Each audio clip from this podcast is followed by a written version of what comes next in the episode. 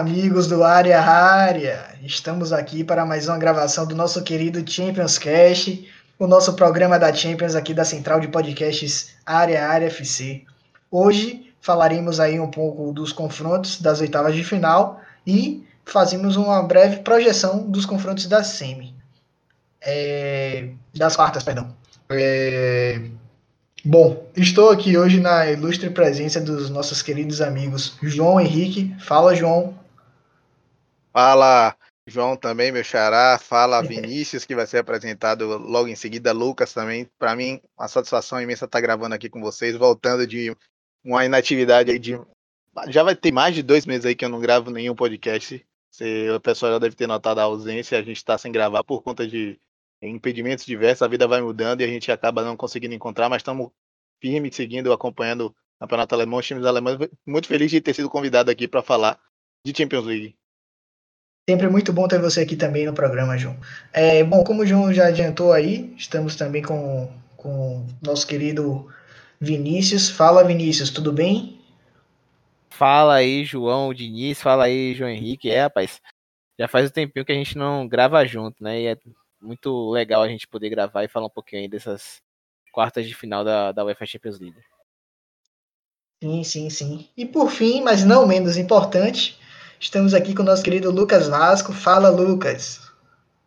Fala, fala, Joãozinho. Fala, galera. Bom dia, boa tarde, boa noite.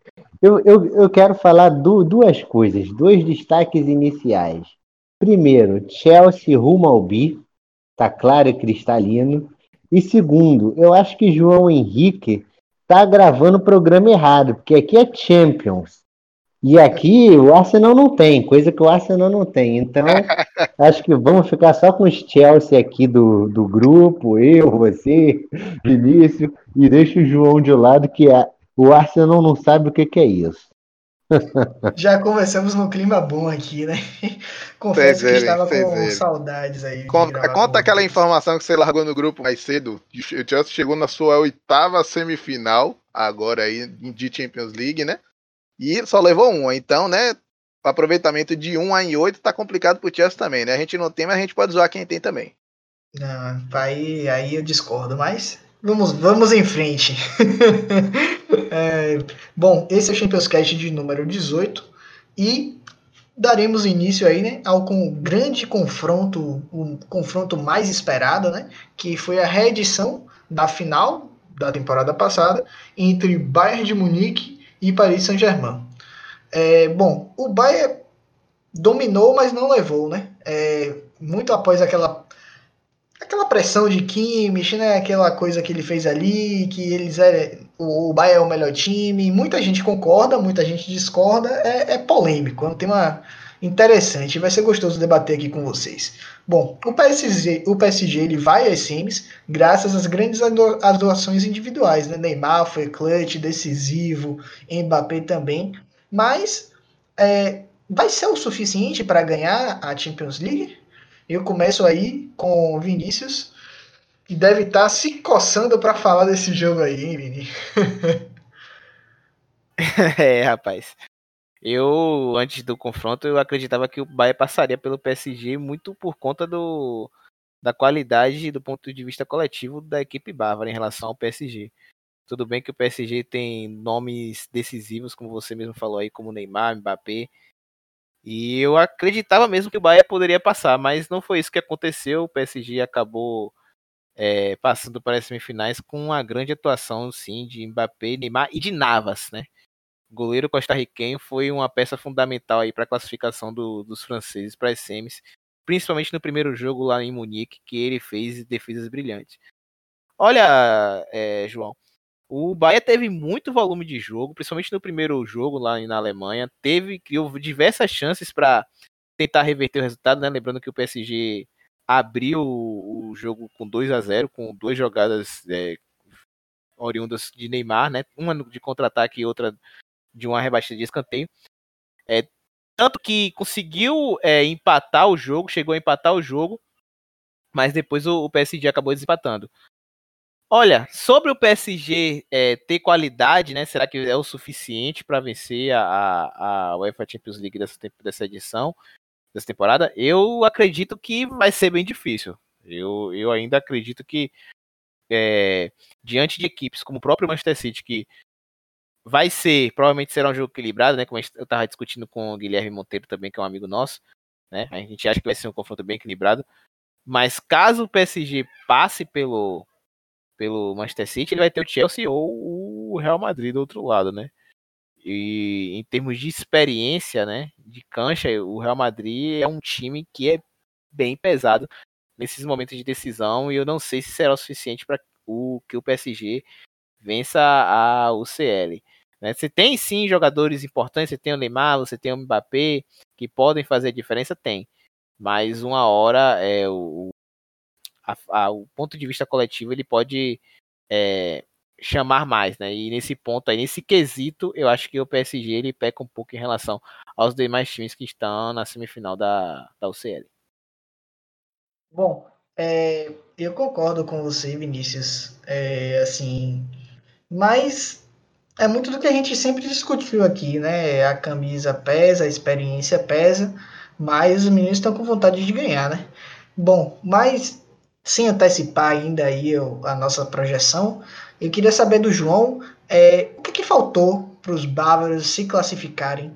É, claro que a, a, ausência do Lewandowski ela é preponderante para esse fator, ela é decisiva, porque a sua substituição não está à altura. Claro, o Choupo-Moting não pode ser comparado nunca a Lewandowski, apesar de ter feito gol no primeiro, na primeira mão, mas é, além do Lewandowski o que faltou para os bávaros passarem?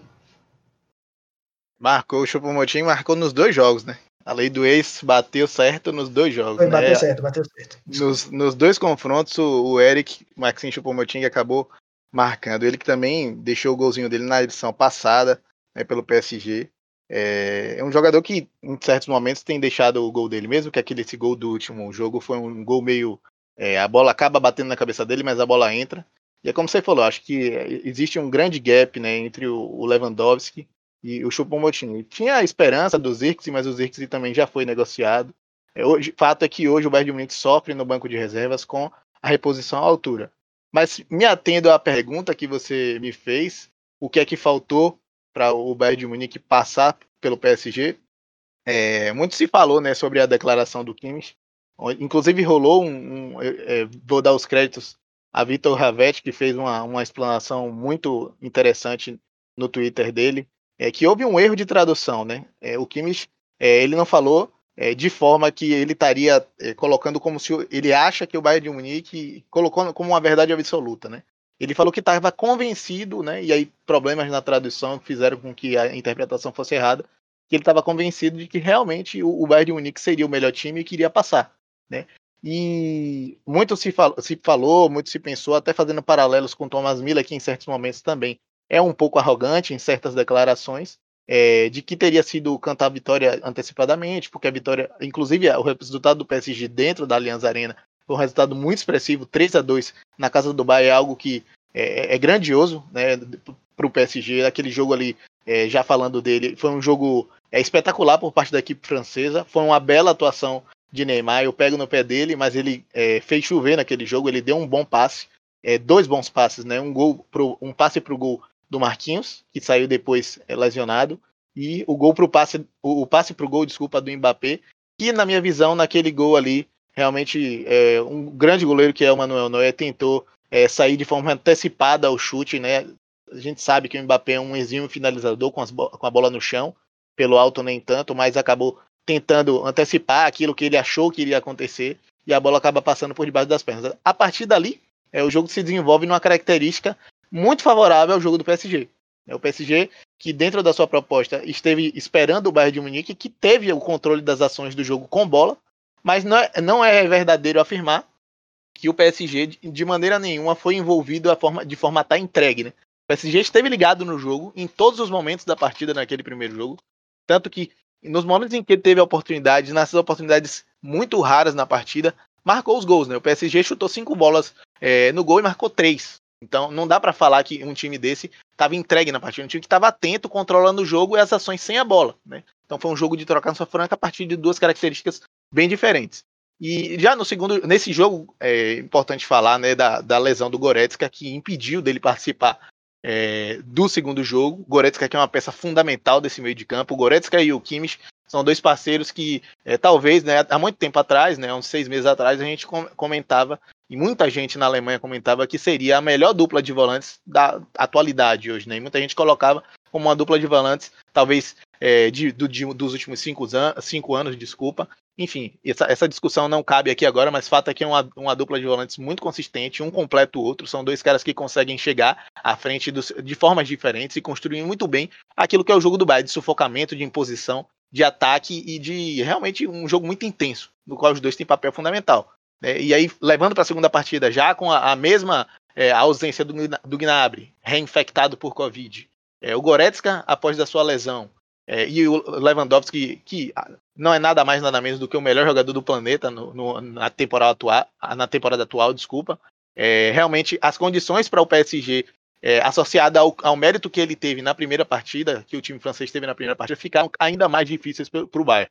Né? Eu acho que o Kimmich pensou no plantel, no papel, né? Nós temos Lewandowski, nós temos Goretzka, nós temos Thomas Miller, mas a condição, né, é, do, de como chegava o Bayern para esse segundo jogo, precisando buscar um resultado é, de, de, de, diferença de, por dois gols fora de casa, frente a um time que também tem qualidade e que por mais que a gente fale que a defesa do PSG é algo que é contestável, o PSG se portou muito bem nessa partida, compactou bem as linhas, fez um bom bloqueio. Todas as chances que o Thomas Miller teve de finalizar da entrada da área foram prontamente bloqueadas. Né?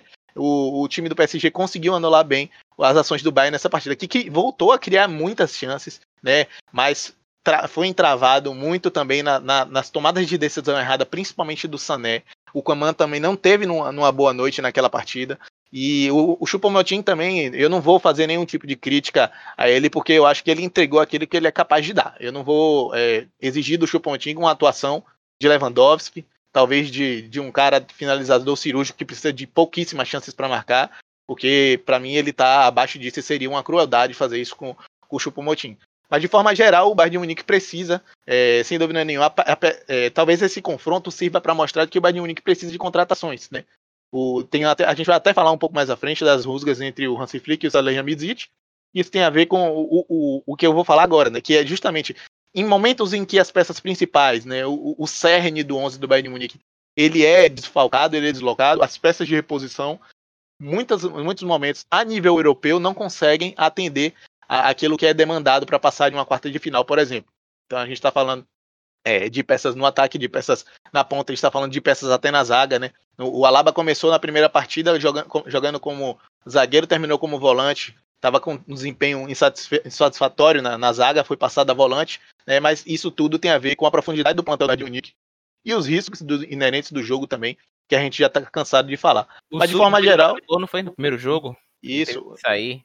Isso, ele que foi o único que fez aquela cobertura né, no gol do Mbappé. Quatro jogadores perseguindo o Neymar né? Como se fosse é, realmente necessário quatro jogadores é, atacarem o portador da bola naquele momento que era Neymar. E o Sully foi o único que, inclusive, de forma é, nociva à linha de impedimento do Bayern, acabou fazendo a cobertura, mas resultou no, no gol do Mbappé. Mas sem dúvida nenhuma, o Bayern precisa olhar para frente, né? Olhar para quais reforços precisa trazer, principalmente para o setor de defesa. A gente precisa é, enaltecer para terminar o comentário. O Bayern precisa de um zagueiro que se adeque à sua proposta de jogo, porque hoje Jerome Boateng e Niklas Süle não estão totalmente adaptados, por mais que essa proposta já esteja, já esteja madura. São jogadores que sentem dificuldades nas, nas situações em que o Bayern é mais ferido, que é nas situações de linhas altas, onde a, a velocidade do Mbappé se fez mortal nos dois jogos. É, como diz o Romulo Mendonça, é o convite ao prazer, realmente. É o convite ao prazer. Foi bem lembrado, porque jogar com linha alta com o Sully Boateng, com um trio que de com uma velocidade absurda, que é Neymar e, Mbappé, né? E o Di Maria também que fez. Uma, o Di Maria, né? O outro cara também que fez um, um excelente quartas de final. Foi um cara que apoiou bastante, principalmente na fase ofensiva. E realmente, jogar de linha alta com esse trio é bem complicado. A gente sabe também qual é o ponto fraco do Bayern de Munique, né? Isso já é falado desde a temporada passada. E o, é, o PSG, acho que, como o João falou muito bem aí, acho que conseguiu explorar muito bem aí essa fraqueza do, do Bayern. E só para não, não, não, dizer que eu não falei de Flores, né, de que o Bayern Munique não tem zagueiros adaptados a essa proposta, o Lucas Hernandes ele foi muito bem na segunda partida, inclusive conseguiu anular boa parte das ações do Neymar naquele jogo, nos lances onde o Neymar esteve mano a mano com ele, conseguiu ganhar diversos duelos. Isso foi um ponto positivo da atuação do zagueiro lateral francês. E o Alaba também tem muita velocidade para poder recompor. Mas o Alaba ele sofre de um senso de posicionamento enquanto zagueiro que o coloca em situações de ter que recuperar sua posição através da sua característica de velocidade. Então, o Alaba muitas vezes ele consegue corrigir os erros dele em virtude da sua característica de lateral. Então, é algo que precisa ser ajustado. O Alaba é, é um lateral que está adaptado a uma função de zagueiro, mas o Ed Unique precisa de um zagueiro rápido que esteja adaptado a jogar nessa, nesse contexto de jogo. Né? Então, e para isso, se não tem isso no Bayern de Munique 2, não tem isso nas suas categorias de base, precisa contratar. Né?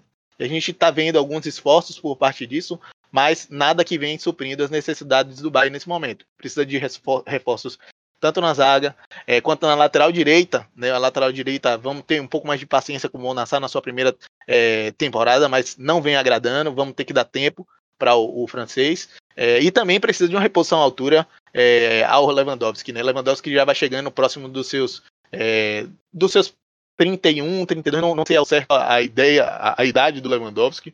Mas o Lewandowski já tem que, ter, já tem que ser pensado dentro do próprio Bayern de Munique uma transição um, um, jogador que vai segurar essa posição, porque o Bayern Munique sempre teve por característica atacantes muito é, potentes, muito bons. Aí a gente vai pegar na história do Bayern Munique, a gente tem incontáveis nomes, né? Mas algo que precisa ser levado à frente e que esse momento colocou à tona. Sim, é, eu queria ouvir também de João. Lucas, que é que é justamente Lucas, o que é que você observou do, do, do, panorama do jogo, se você concorda com o João, se você concorda com o Vinícius, se discorda. Então, eu, eu gostaria de pontuar algumas coisas. Primeiro, é, eu discordo quando falam do Chupomuting. O Chupomuting é ruim. É, concordo até com o que o João falou, tipo, não dava para cobrar muito mais dele, e é verdade. O Chupomuting é um cara limitado, que faz seus golzinhos, é aquele famoso pão caiu com a manteiga virada para cima. E é verdade, ele estava no PSG, viu a chance de ir para o Bayern com um bom empresário, foi. tá ótimo, a culpa dele, a culpa não é dele de, dele estar tá lá, né? Para quem não sabe, ele joga em Camarões, mas ele é alemão, então assim, ele tinha motivações, né? Porra, joguei no maior time da Alemanha e tal, então fez um, fez um jogo digno, né? Fez o gol, mas no segundo tempo ele deu uma sumida, sobretudo no segundo jogo, ele sumiu Inexistiu totalmente. no segundo tempo. Inexistiu. Exatamente, João. Ele inexistiu. Pô, foi facilmente ali. No final do jogo, pô. Ele preferiu colocar o Martins lá na frente e bola na área. E bola na área para ver o que acontece, justamente. Porque, justamente, porque esbarrou nessa deficiência técnica do Chupo Moutinho. Sobre o Alaba, eu não gostei do Alaba no meio de campo. Eu senti que o Bayern sentiu muita dificuldade é, sem o Goretzka. O Goretzka é o cara que do, o cara mais do combate ali no meio de campo, né? Do passe, do combate, da imposição física. Com Alaba e Kimmich, o, o meio de campo do Bayern ficou muito solto. Às vezes ali o Neymar ali bagunçava, voltou bagunçando ali naquele naquele meio, tocava a bola, girava em cima da marcação, corria para receber na frente e tal. O meio de campo do Bayern estava bem leve e isso facilitou muito as ações ofensivas do Paris Saint-Germain. O Davis fez, fez uma partida fraca também, não teve muita, não teve grande destaque, porque, embora limitado, aquele tal do Dagba é, eu entendi a opção do Pochettino de colocar o Dagbar como lateral e não o Florenzi para ter físico ali, já que ele seria bastante atacado é, por aquele setor com o Davis, né, mais forte do que o, o setor direito lá com, com o Pavard, então entendi por que botar o Dagbar. A zaga do PSG bateu cabeça muitas vezes, se o Bayern está um pouco mais tranquilo, tem o Lewandowski, que a coisa podia é, ser diferente, né? Por sorte não foi, mas algumas vezes a zaga bateu cabeça. para o, o Paris Saint-Germain pensar em título, ele tem que ter a volta do Marquinhos. Marquinhos é um cara crucial para essa organização defensiva. Não, embora o Danilo tenha feito uma boa partida no jogo de volta, não acredito que Danilo Kimpembe vai segurar, além de Tagba e o outro lá na lateral esquerda, que eu esqueci o nome, vai segurar a onda do, do Paris Saint-Germain. Então, Alô na esquerda. Diallo, muito disso. O Diallo saiu, entrou o Baker também, que é outro jogador também que não me convenceu muito, não, velho. Nossa, o, o Sané ganhou todas dele, Vinícius. Todas, todas dele. Todas. Sané numa noite que- horrível também, né? Sané deixou ele no chão. Sané numa noite horrível ganhou dele muito, muitas bolas dele, né? E o Dia- só pra acrescentar, o Diallo, ele é. O Diallo tava improvisado na lateral. Ele que é zagueiro de formação, né? De ofício. Verdade. Então, Isso vai no sentido exatamente do que você tá falando, Lucas. Ele precisava de corpo, de combate, de imposição física pelas pontas para poder ganhar de jogadores extremamente habilidosos por ali. Mas continue. Exatamente, João. E aí eles cumpriram a função, né, com sustos, obviamente. E aí fica é, a impressão de que o Neymar merecia o gol. Eu particularmente torci para a bola do Neymar entrar. E eu acho que para ele fazer a diferença, ele tem que pensar e, e ser um pouco mais simples, né, João? Aquilo que a gente estava conversando. Dá de bico, chuta feio, mas faz o gol. Teve algumas bolas que ele A tentou gente falou muito colocar. isso, né? Lembrou até de Ronaldo Fenômeno, de Romário, que são jogadores geniais, que foram jogadores geniais, mas que concluíam da forma que fosse possível para fazer o gol, né? E Neymar muitas vezes ele não tem isso, ele quer sempre dar aquele toque a mais, aquela firula a mais e tal, e isso pode ser decisivo.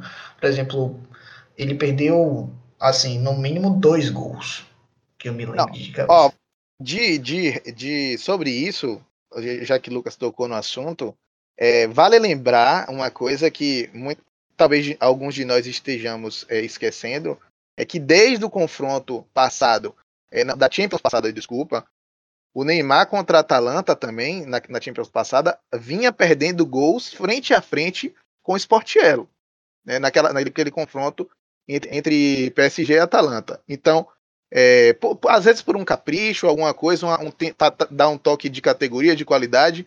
É, isso diz muito sobre ele. Ele é um cara que tem essa qualidade para aportar. No entanto, às vezes a situação, o pouco espaço, a tentativa de tirar demais do goleiro, você tem que tentar fazer da forma que dá para a bola entrar no gol, que é o objetivo, né? Você colocar o seu time à frente com um ponto de vantagem, que é o gol no futebol. E muitas vezes eu percebo o Neymar muito mais, aí já falando já é, às vezes até a- o discurso do curso que a gente fala. O Neymar, Vinícius vai entender. O Neymar tá muito preocupado com forma e não tá preocupado com o conteúdo do gol, né? Que com aquela, com a objetividade daquilo que vai fazer, né? Então, é, às vezes um, um toque mais de qualidade, um toque mais plástico, é, tentando tirar do Manuel Neuer, a bola vai no travessão, um lance muito bonito, é um lance muito interessante. No entanto, se a gente pensasse né, naquele biquinho do Romário, naquele biquinho que Ronaldo deu na Copa de 2002, e ninguém tá comparando o Neymar com o Ronaldo, não tem nem comparação esses dois caras, tá ligado? Mas é, uma, uma coisa nesse sentido assim, lembra o quanto a simplicidade é necessária nesses momentos e o quanto ela é sutil e certeira para colocar o seu time à frente, que é aquilo que interessa no futebol. Exatamente, João. E aí, para a gente arrematar esse PSG aí, né? É, assim, tem, vai ter a- o Marquinhos tem que voltar para dar essa solidez defensiva.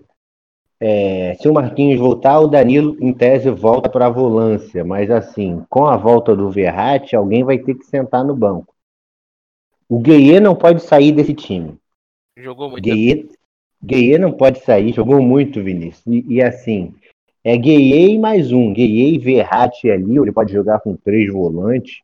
Gueye, Paredes e Verratti, mas aí saca o Draxler. O Draxler fez um ótimo trabalho tático e tem qualidade também para sair jogando, então ele vai ter essa encorpada no meio de campo, mas para mim o Gueye não sai.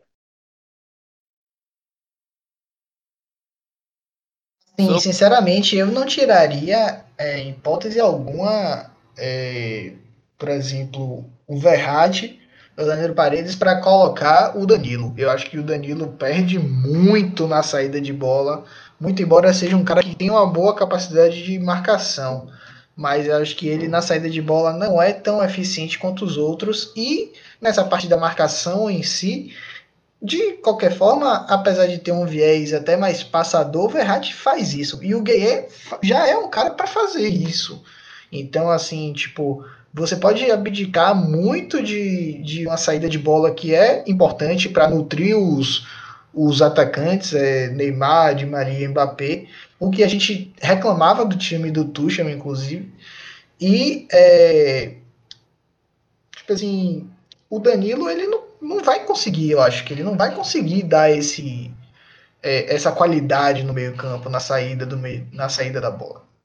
A não ser que ele precise o... de força física. Aí, o Danilo sabe para quê, João? Fala aí. O, o Danilo. O que você vai falar. o Danilo. Não, não é isso, não.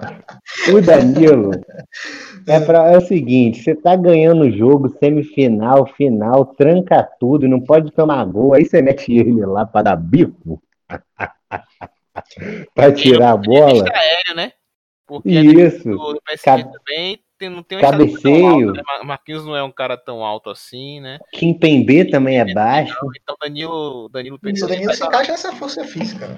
É, dá esse aumento aí de, de, de altura, né? Ajuda muito na, do, ponto de vista, do ponto de vista aéreo. E, mas eu concordo realmente com você, que na saída de bola o time do PSG perde muito com ele. E mais só pra... uma pergunta, João, para ele finalizar. Só para é... ressaltar antes de você fazer a pergunta, certo, isso, tá, isso certamente está incomodando um pouco o Pochettino, pelo que eu conheço dele, né? Porque Com no certeza. Tottenham tinha zagueiros que tinham uma qualidade de bola, é, de saída de bola, desculpa, é, significativa, né? A gente está falando de um cara que toca bem a bola, como por exemplo o Overtogen, né? O Die também tinha um bom passe. Isso, isso certamente está mostrando. O Pochettino não está mexendo muito, o Vinícius pode até falar melhor, né? O Pochettino não está é, jogando logo seu, seu, cartão de visitas, né? Porque a gente tá trabalhando com o que tem, pelo que eu tô percebendo nesse início de trabalho do PSG. Sim, não, é isso mesmo. Chegou em metade de temporada e não tem muito o que fazer mesmo, não. Talvez na próxima temporada aí ele vá ao mercado para melhorar alguns setores da equipe, porque o PSG precisa demais, né? Principalmente as laterais. Inclusive, é... o, o Neymar ele deu até uma entrevista é, falando que ele está satisfeito, é, plenamente satisfeito lá na, na lá na, no PSG, que não se fala mais em saída, que isso é um ruído e tal. Assim, é, inclusive até o dono do PSG deu também um, uma, uma entrevista. Uma entrevista não, na verdade ele publicou é, falando que o Neymar e o Mbappé estariam completamente aptos para ficar no PSG, porque lá eles têm totais chances e possibilidades de ganhar a Champions League como está se vendo. Então, assim, parece que aquele ruído de Neymar saiu, né? Então, de, de Neymar sair já, já não existe mais. É, isso é uma coisa que eu acho que até ajuda a concentração e o foco do time, né? Porque quando você está com vários jogadores que são decisivos e determinantes para a equipe envolvidos em polêmicas desse tipo, de sair ou não, como é o caso do Agüero, por exemplo, no Manchester City, é, o time passa a não contar tanto com aquele jogador. Inclusive o técnico também passa a não contar muito com aquele jogador, né?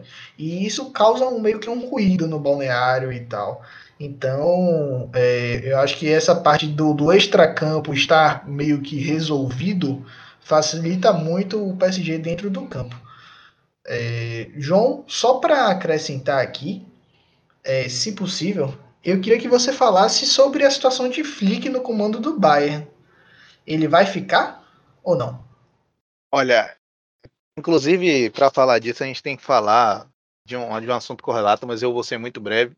O Flick teve algumas rusgas, né, alguns atritos com o diretor lá da parte do futebol, não lembro exatamente, o, o, mas é um cara que cuida dessa parte de futebol, das contratações do extracampo. Né? É o, muni... o, o, o Brazo, deixa eu explicar um pouquinho também, foi mal aí pela interrupção. Manda! João. O Brazo, ele é o cabeça pensante do futebol do Bayern junto ao Rummenigge. É, é o cara que faz as negociações, é o cara que intermedia o contato entre a gestão do futebol, o pessoal grande do Bayern e o campo. Então, ele e o Flick estão em constante contato, né? Como se fosse um, supervisor do futebol. É, e também, também acumula a função de diretor esportivo. A gente teve aí a brilhante participação aí do nosso querido amigo Guilherme Monteiro, que apresenta, apresenta, barra apresentava junto com o João Henrique é, e Danilo Guimarães, o Alemanha. Então, aí, como, como dito por Guilherme, valeu Guilherme pela participação. Guilherme tem os detalhes mais a fundo, né? É, inclusive, isso foi um, um motivo que tá se, é, diria estar se desgastando a relação é, do Hans Flick dentro do Bayern de Munique, né? Hans Flick ganhou a absolutamente tudo nessa última temporada que poderia ganhar e pediu reforços, né? Porque nenhuma equipe é, que ganha é, me, vai continuar no topo. Ganhar é difícil, mas mais difícil ainda é se manter no topo. E para se manter no topo, as outras equipes também vão se reforçando e quem está no topo tem que se reforçar, né? Então Hans Flick sabia das, das, das, dificuldades, sabia das carências e pediu contratações, né? principalmente para uma lateral direita, né? Que o Kimmich já não, apesar de ser um, um baita volante, um baita lateral direito, ele desempenha melhor sua função como volante. E esse posto de lateral direito só, só ocupa hoje um momento o, é, o Pavar. E o Pavar, nesse momento, anteriormente à chegada do Sar, que foi uma contratação é, entregue ao Flick, é, só, só continha o Pavar. E o Sar não está no seu, tá na sua primeira temporada, mas não entrega um desempenho satisfatório no Bayern de Munique nesse momento. Até porque sua, é, sua posição natural é de ponta. Ele está tá passando por um processo parecido com o que o Alfonso Davis passou, mas não vem entregando algo nem, nem de longe parecido com o que o Alfonso Davis entregou.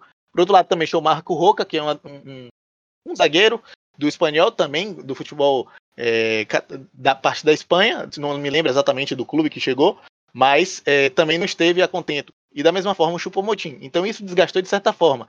E a eliminação também, juntamente com a declaração da saída do Love, da, da, da seleção alemã, é, dá, deixa portas abertas para quem vai ser o novo treinador da seleção da Alemanha. Muito se cogitou Klopp, muito se cogitou também o Thomas Tuchel, outros treinadores que hoje já se encontram compromissados é, com seus clubes. Mas o Lothar Matthaus, o lendário Lothar Matthaus, acabou dando uma declaração, né, um tanto quanto polêmica, parece algo vindo de, de, de fontes internas, de que essa seria a última temporada do Hansi Flick à frente do Bayern Munique, no, no banco do Bayern Munique, porque segundo ele, depois dessa eliminação, e em meio a todo esse desgaste promovido por essas situações que eu acabei de falar, é, o Hans Flick já estaria tentado, e, por que não dizer a palavrado, para assumir a seleção alemã após o final dessa temporada. Sem dúvida nenhuma que hoje é o melhor treinador alemão em atividade, talvez junto com o Jürgen Klopp, né? No momento atual, o Klopp é muito vitorioso, sabemos do, dos títulos do Klopp, inclusive de Champions League e Premier League, mas no momento hoje o Hans Flick é superior ao Klopp, sim.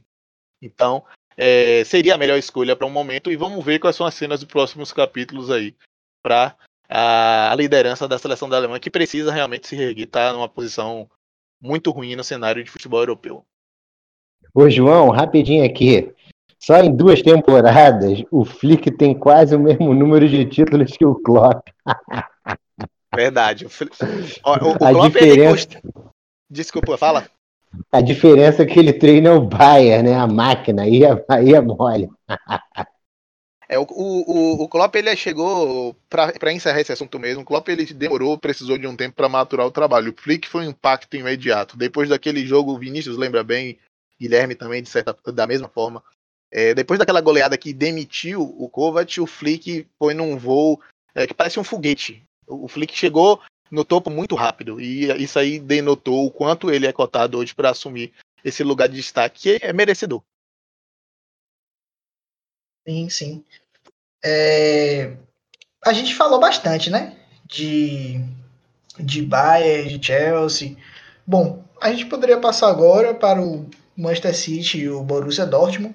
Esse é um tópico muito interessante e que eu vou requerer aí do Vinícius um pouco para ele falar mais do, do City. Como foi o desempenho do City nesse jogo? Como foi, é, assim, a, a, havia uma grande expectativa, né, de que Guardiola passasse por esse confronto e que chegasse às semifinais depois de cinco anos.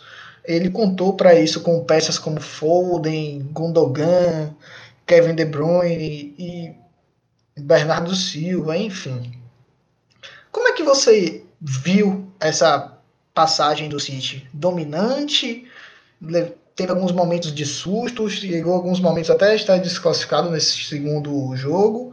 E aí, como é que você sentiu aí a postura, o amadurecimento e todo o contexto desse Manchester City e Borussia Dortmund?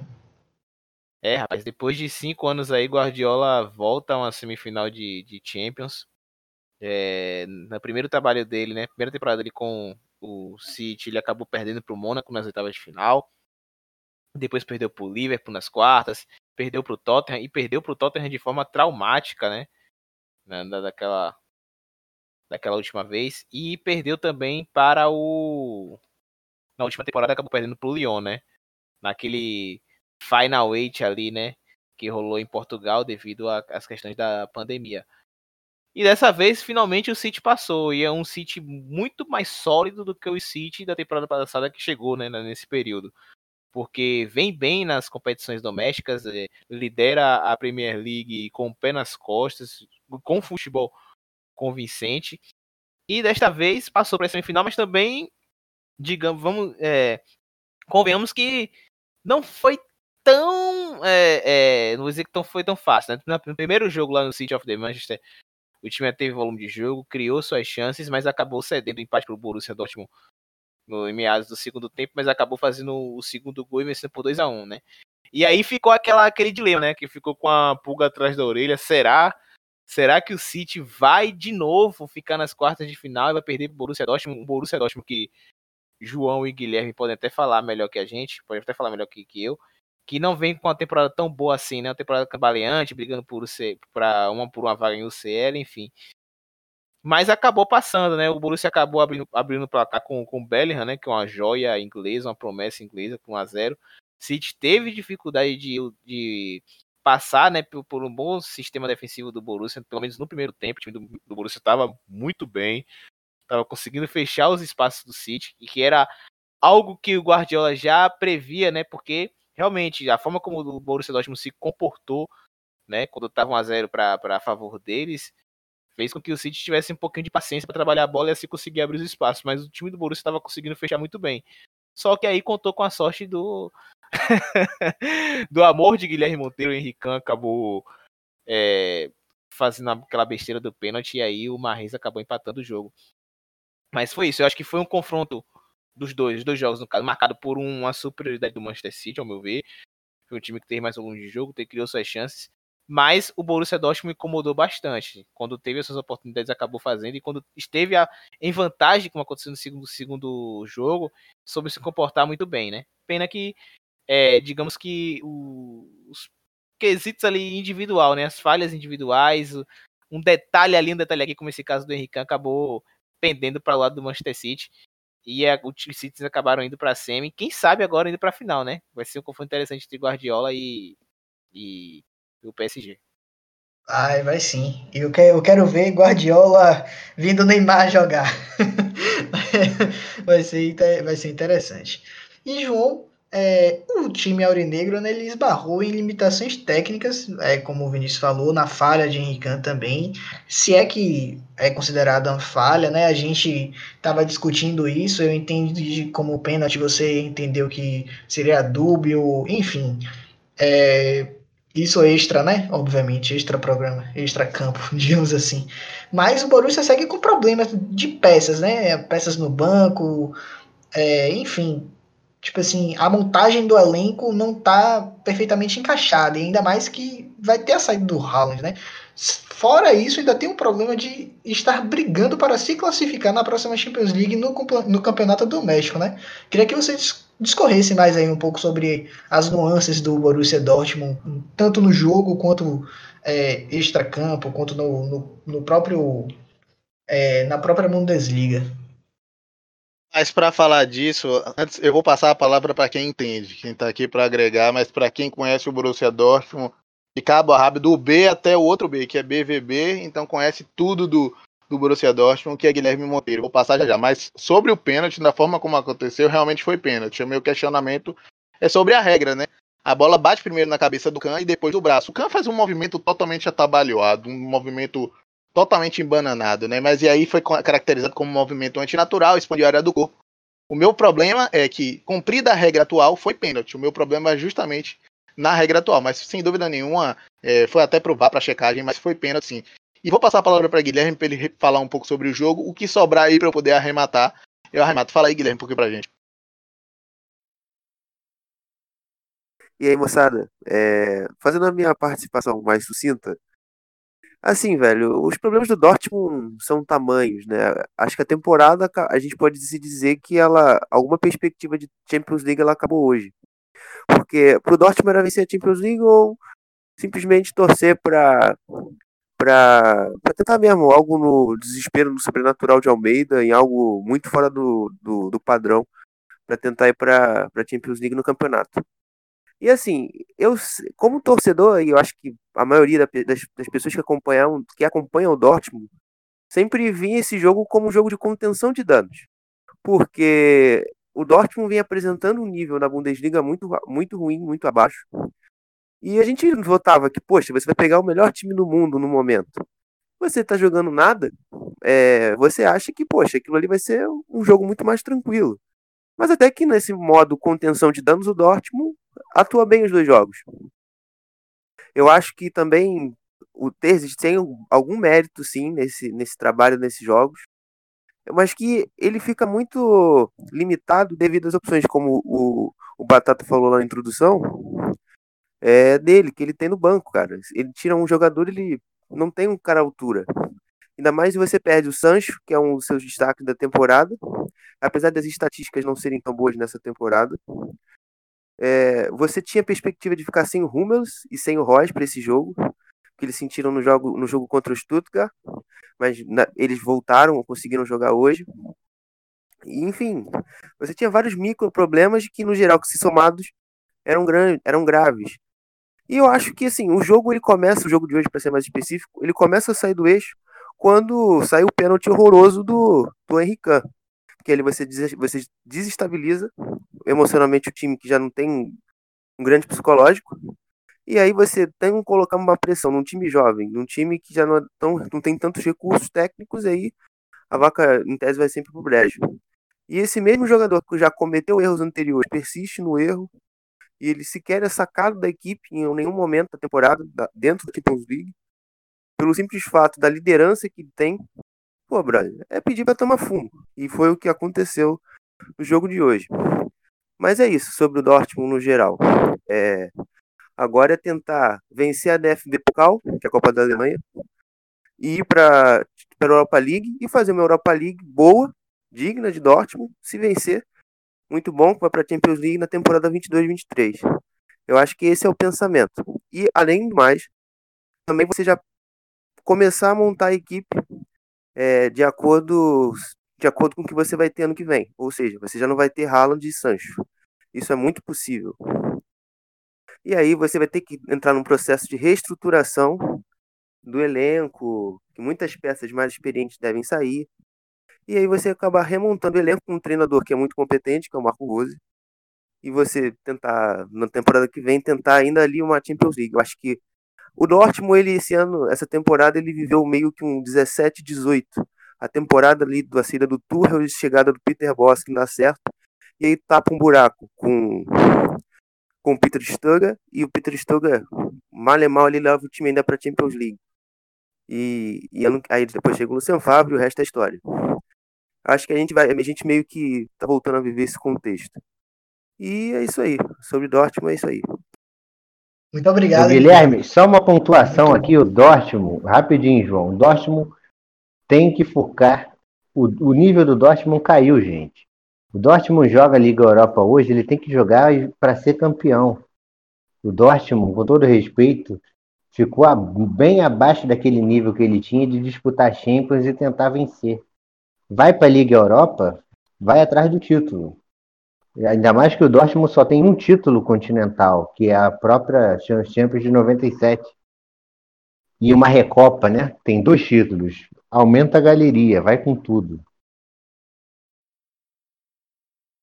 Eu achei que o, o, paralelo de Guilherme foi perfeito. Principalmente na retrospectiva aí do Peter Boss, do, da chegada do Sturger foi perfeita. Só acrescentaria uma coisa, uma observação que para mim é... Guilherme deu um, um, panorama muito completo. É, a temporada atual do Borussia Dortmund isso está refletido nas chances reduzidas de Champions League, porque hoje a Eintracht Frankfurt e Wolfsburg estão numa rotação acima no campeonato alemão. Não vou nem falar de Red Bull Leipzig e Bayern Munique. Não vou nem é, fazer essa crueldade com o Borussia Dortmund nesse sentido. Mas é, eu acho que o Borussia Dortmund, diferente do PSG contra o Bayern de Munique, que esteve atento, esteve atento e no jogo mesmo sem a bola, né? Porque às vezes a gente acha que o time que está sem a bola está inerte, está entregue no jogo. O Borussia Dortmund em diversos momentos contra o Manchester City esteve sem a bola, mas diferente do PSG, esteve inerte, esteve entregue no jogo. Né? Isso foi muito triste de ver o Borussia Dortmund. Principalmente porque o que fica na cabeça é aquele time brilhante do Borussia Dortmund que chegou à final, né? Um time muito é, talentoso. E hoje o Borussia Dortmund é uma conjunção de peças que hoje tem dificuldade de se comunicar. Tem valores individuais absurdos. A gente está falando do Haaland, o Marco Reus é um valor individual que, por mais que mais experiente, ele tem muita coisa para aportar nesse time, mas não existe um time, não existe um conjunto. Né? Então foi muito triste ver essa campanha do Borussia Dortmund. Triste ver também como as, as escolhas, e aí eu lembro sempre de Danilo Guimarães, como as escolhas, as más escolhas administrativas do Vatsky, do Zorc, influenciam e impactam em uma temporada inteira. Né? A escolha de demissão do Lucien Favre após a manutenção, para começar com o Favre para depois demitir, isso se configura num erro quase brasileiro de gestão, gente, de futebol. Então, o Borussia Dortmund não está pagando o pato e a conta de tudo isso aí. Daí a, a desclassificação vai a contento. Se não for para a Champions League, também vai a contento de tudo isso, né? E o Borussia Dortmund vai ter que remar umas duas temporadas para voltar ao patamar que o Lucas falou aí, que é um patamar de estar tá sempre frequentando Champions League e chegando com times competitivos à fase mais agudas. Dortmund, para mim, eu tô satisfeito. É, vocês têm algo mais a acrescentar? Eu não preciso pontuar nada. Eu só queria pontuar aqui em relação ao Manchester City, que é como joga bola Kevin De Bruyne como joga bola. Muito decisivo nas duas partidas. Lembro que na, na, na, primeira partida o resultado do empate era um bom, era um bom resultado. E De Bruyne naquele lançamento fenomenal, absurdo, botou o jogador do City na cara e aí 2 a 1 um City. Então assim, ele é realmente nível outro nível, é, é, é, de outro planeta, né? Como a gente costuma brincar. É, além disso, é, eu queria fazer aqui uma prospecção, né, do, do, do que vai ser os próximos jogos. E aí, Luquinhas, o que que você, que que você me, que que você espera, né, de PSG e Manchester City? Assim, eu já dando um pouco da minha opinião aqui, eu vou deixar para falar um pouco mais tarde, mas já adiantando alguma coisa, eu acho que vai ser um jogo extremamente intenso e de fortes emoções. Ah, com certeza, o, o João. Inclusive, se o, se o Guardiola insistir em jogar com os Stones, né? O Stones é a mapa da mina da defesa do City. Neymar e Mbappé têm que ir para cima dele. No final de semana, no jogo contra o Leeds, o Leeds fez o segundo gol em cima do Stones, que teve a chance de recuperar a bola duas vezes, dar um carrinho, deu o bote e não deu. Gol do Leeds. No, no gol do lance do, do Bellingham, começa com uma bola esticada, ele perde do Haaland também ali. Ou seja, o Stones é a mapa da mina. Se jogar Stones e coisa, o PSG aumenta muito a sua condição de passar. Por quê? Eu imagino um PSG vindo da forma como ele veio contra o Bayern, fechadinho, sem se expor tanto, com Mbappé e Neymar lá na frente, Di Maria e Draxler fazendo um trabalho sujo e tentando acionar eles ali na frente, né? Aí vamos ver como o City vai reagir a isso, né? Como vai ser esse encaixe de marcação, né? Como o Rodri vai se portar aí com esse meio de campo leve né, e fluido do, do PSG, né, já que você tem Neymar caindo por ali, você tem Di Maria caindo dali para o meio. Então vamos ver como o City vai, vai reagir a isso. Do lado do City, o City vai manter o, o estilo de jogo dele. Essa vitória contra o Dortmund deu uma moral incrível para o Manchester City. Todo mundo falou: Ih, vai pipocar de novo, tá pipocando. Virou jogo, venceu com autoridade, fez jus ao que fez no, no, no primeiro jogo. Então isso enche o City de moral para ir para cima do PSG. Eu espero que vai ser assim um jogaço, um jogaço. De Bruyne, vão ser três caras babando pelo melhor do mundo. De Bruyne de um lado, Mbappé e Neymar do outro. Eu espero que vai ser um jogo bastante duro. Se o primeiro jogo for no Parque dos Príncipes, aí eu vejo o, o PSG com um pouco mais de dificuldade, porque ele vai ter que sair mais. No Parque dos Príncipes ele não está indo muito bem. Ele faz resultado fora e em casa acaba passando um susto.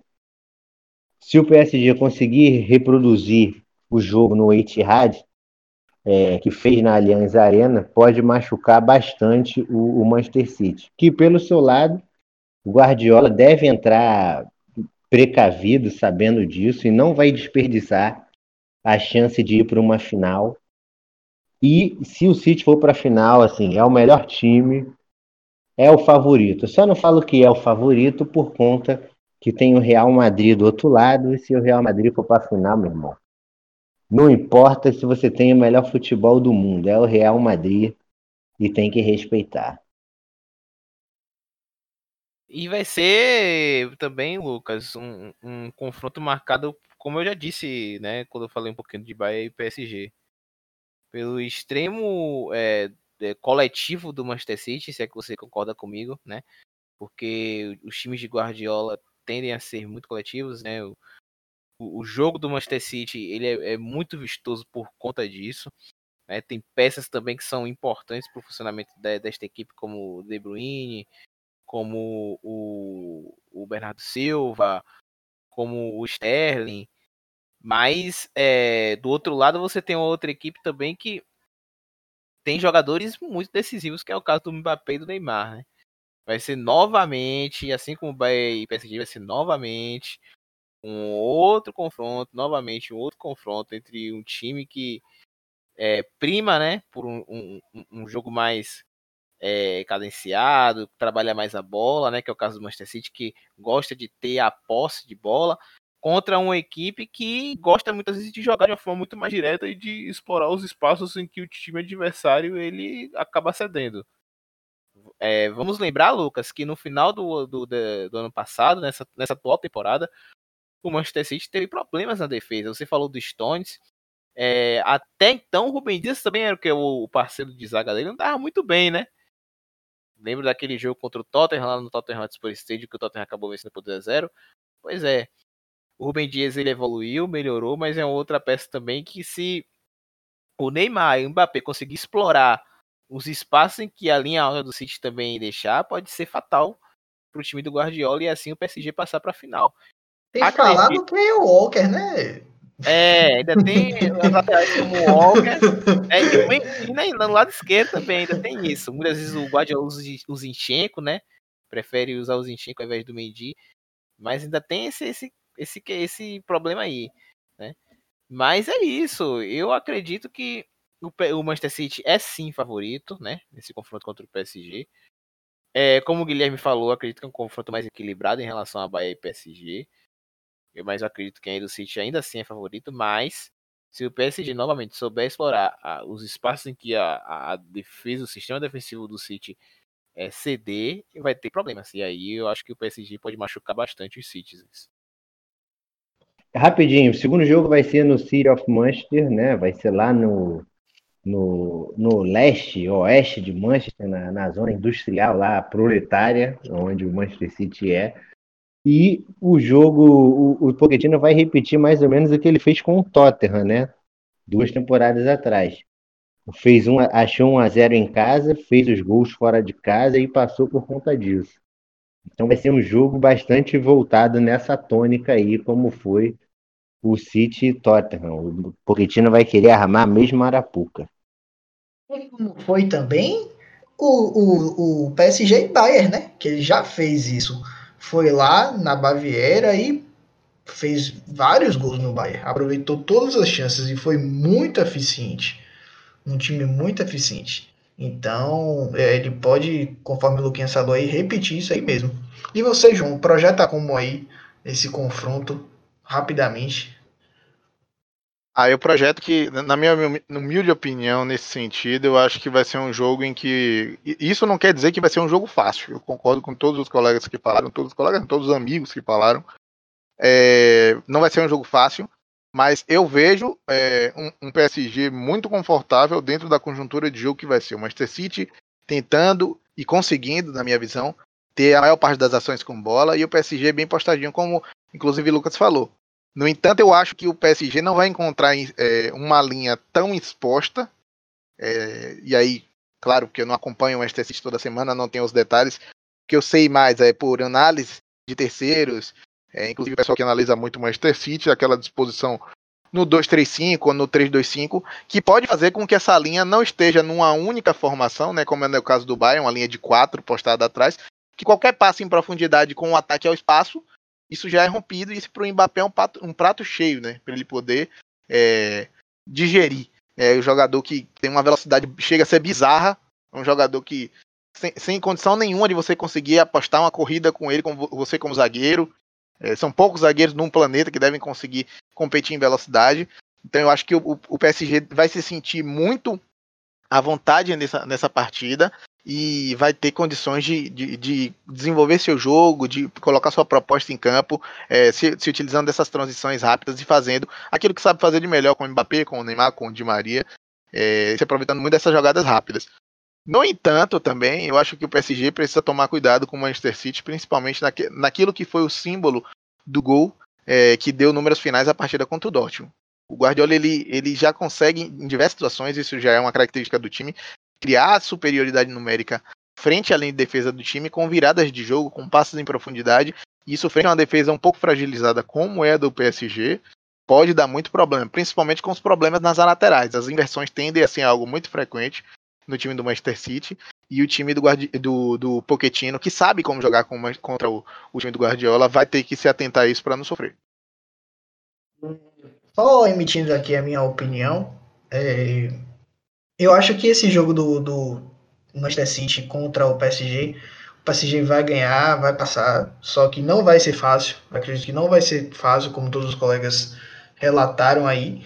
Porém, eu acho que tudo vai depender muito mais da inspiração de Neymar, Mbappé e Di Maria e do desempenho tático que eles vão realizar sob o comando do, do Pochettino. Porque assim, de Guardiola a gente já sabe o que a gente espera, certo? O Pochettino tudo bem, a gente vai a gente tem uma previsão que o time vai jogar fechadinho, certo? Mas eles vão conseguir obedecer taticamente, fielmente durante todo o jogo.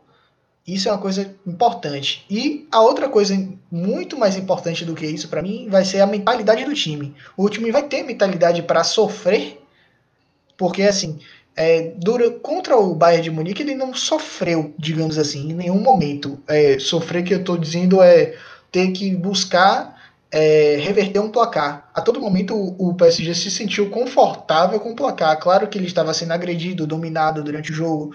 Enfim, isso aí não é, não é a questão. A questão é estar atrás do placar. Eles vão ter essa mentalidade. É isso que para mim vai ser determinante, porque o, é muito capaz do City vencer uma das partidas. Então, o, a capacidade de sofrer do PSG, para mim, é o que vai determinar se eles vão realmente passar como eu estou prevendo ou não. Eu acredito que sim. Vocês têm mais alguma coisa a acrescentar sobre essa projeção? Eu fecho. Eu acho que o City é levemente favorito, mas o PSG pode levar assim para a final. Eu aposto Pula no PSG. próxima. Aposto no PSG no confronto das duas mãos aí. Acho que o time do Pochettino passa. Luquinhas é de quem mesmo? Ó, eu vou de pula para a próxima, a gente não tem mais projeção, mas eu vou, acho que de. Quero ver a final inglesa. Eu ia de PSG, Team Neymar, mas eu quero ver a final inglesa contra o City. Chelsea e City aí na final. Ótimo. Falando em Chelsea, vamos partir agora, Luquinhas, para o que a gente gosta de falar, né? Brincadeiras à parte aqui. É, bom, assim, a gente não vai, se eu não me, se eu pretendo a, a, a seguir a pauta, não, não nos alongarmos muito nesse Porto e Chelsea, né? Assim, muito embora é, o Chelsea tenha passado e os jogos tenham sido agradáveis, não tão agradáveis assim, mas o resultado tenha sido obtido. É, o, o jogo em si, a, a, o formato do jogo foi uma coisa muito previsível pelo que foi na primeira mão, não é, Lucas? Com certeza, com certeza, João. Assim, o jogo não foi, não teve muitos sustos, né? A verdade é essa. O finalzinho ali, o gol do golaço ali do Porto de, de, de bicicleta, fez jus ali ao que o Porto produziu nos dois jogos. Se você me viesse e me falasse os dois jogos terminassem empatados, estaria justo, né? Mas o Chelsea acabou aproveitando aí, né, que tem uma qualidade técnica superior ao Porto. Vamos lembrar que nos dois gols do Chelsea no primeiro jogo foram gols assim em cima de falhas individuais dos jogadores portistas, né, dos Dragões. No primeiro gol, que foi um golaço do Mason Mount, o, o zagueiro ali saiu para dar um bote totalmente errado, um bote totalmente sem, sem, sem necessidade. Eu acho que foi o tal do Sanusi, o zagueiro. Se não foi o Sanusi, foi o Imbemba. Foi o Zanusi, isso, Zaidu, ele mesmo. Foi dar um bote ali, o, o, o, o, o Malte virou em cima dele, chutou, fez um golaço com categoria. E no, no segundo gol, o gol do tio, né, que passou ligando o goleiro e tudo, também faltou um pouco ali de qualidade ao Tecatito Corona, né, que acabou dominando uma bola infeliz na canela. E o Tio fez 2 a 0 O Chelsea foi bastante confortável para o jogo da volta, né? Os dois jogos, jogos em Sevilha, no Ramon Santos Pijuan. É, no primeiro jogo, até o Mendy foi mais exigido, fez umas três boas intervenções. No segundo jogo, o Chelsea fez aquele jogo de controle que ele costuma fazer. É, sobretudo com uma ótima partida que fez o Jorginho, né? E o Kanté, o Jorginho deu ritmo ao meio de campo, marcou. É um cara acima da média, julgou os dois jogos, então é um, um indício de que ele deve ter essa vaga aí no time da Champions ao lado do, do Kanté, né? Na parte ofensiva, faltou um pouquinho. O que falta ainda no, no, no Chelsea é esse encaixe ofensivo, né? É o Malte e mais dois, né? Ali na frente. Nesse último jogo, no 1x0 Porto, foi Malte, Pulisic e Harvard, que haviam feito uma boa partida contra o Crystal Palace no, no final de semana. Mas ainda não estou seguro de que essa é a melhor formação ofensiva. Né? Eu acredito que o Werner ali pode entrar no lugar do, do Pulisic e tal, e, e, e revezar com o Havertz ali na frente. Então acho que essa é a melhor formação do Chelsea. E aí vamos ver agora, João, quanto o Real Madrid, né? O Real Madrid que vai fazer um jogo focado na defesa. E o Chelsea vai ter dificuldade. Eu acho que o Chelsea não pode ir para cima do Real. O Chelsea tem que fazer o jogo dele focado também na solidez defensiva e, quem sabe, numa estocada e outra, machucar o Real Madrid. Vai ser dois jogos bastante difíceis. Mas estou confiante, dá para acreditar sim. 2021 é 2012 invertido.